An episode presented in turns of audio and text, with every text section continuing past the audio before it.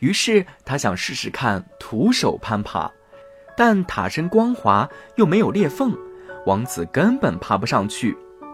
王子垂头丧气地走到树底下休息，想着如何才能爬上高塔。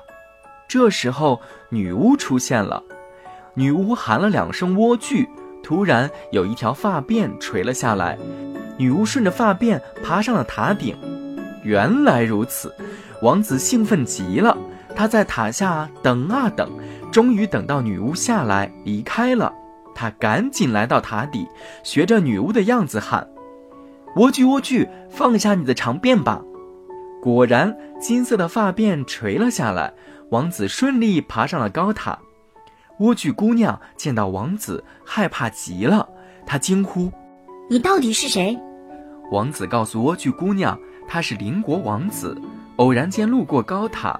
他的心已经被莴苣姑娘的歌声深深打动了。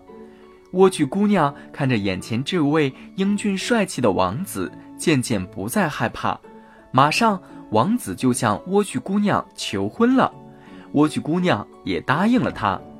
于是他们俩商量好，以后每天王子都在傍晚时分来见莴苣姑娘，带来一些金丝线。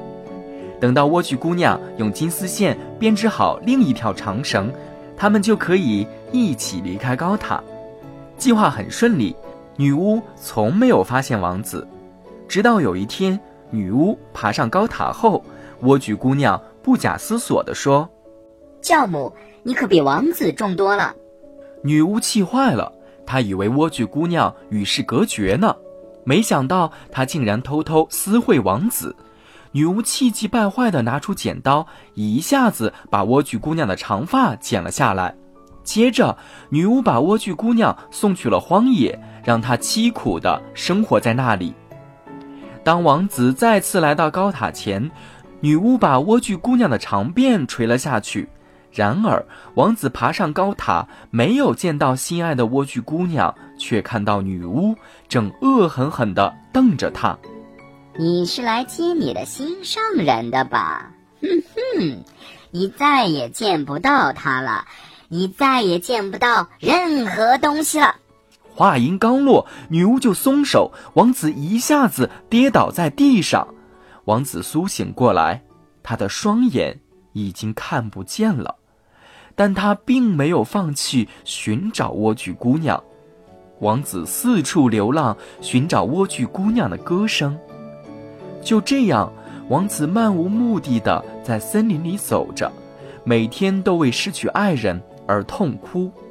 他就这样痛苦的在森林里转了好几年，最终，终于来到了莴苣姑娘受苦的荒野。